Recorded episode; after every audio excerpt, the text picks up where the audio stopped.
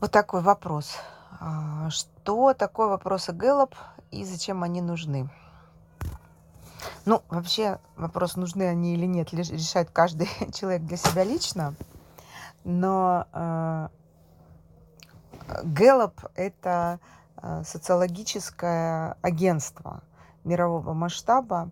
Лично я очень сильно доверяю Гэллоп а, в связи с тем, что это одно из, и, на мой взгляд, вообще единственное на сегодняшний день а, агентство, которое дает честную социологическую картину от того, что происходит в той или иной среде.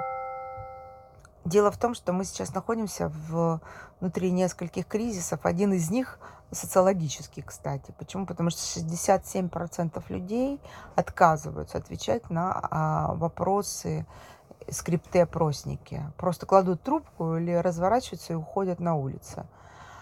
А, И а, Гэллоп сумел до сих пор сохранить вот эту систему, когда у них очень высокая выборка, то есть действительно дает картину, которая есть. И кроме того, в своих результатах очень честна. Для меня, например, по поводу Гэллопа была очень мощная, мощная э, показатель того, что этому, этим эм, измерениям можно доверять с точки зрения социологии, когда в 2014 году случилось в- присоединение Крыма к России, и э, все говорили, черт его не знает что, а, Гэллоп м, провел свое исследование и выдал честную картину того, что а, происходило на самом деле в Крыму. То есть они сказали действительно, да, люди по-настоящему голосовали за э, то, чтобы присоединяться. 96% из тех, кто проголосовал.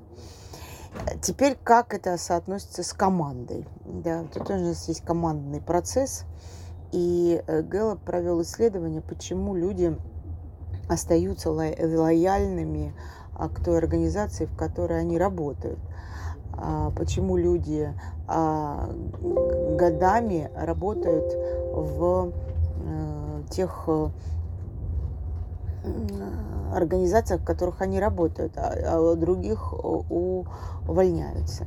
И выяснилось, что э, деньги, например, не являются, э, не являются э, мотивирующим фактором оставаться в м, команде. И выяснилось, что э, в этом исследовании Гэллоп выяснилось, что э, значит, э, требуется ответить на 12 вопросов. Мы их опубликуем под кастом.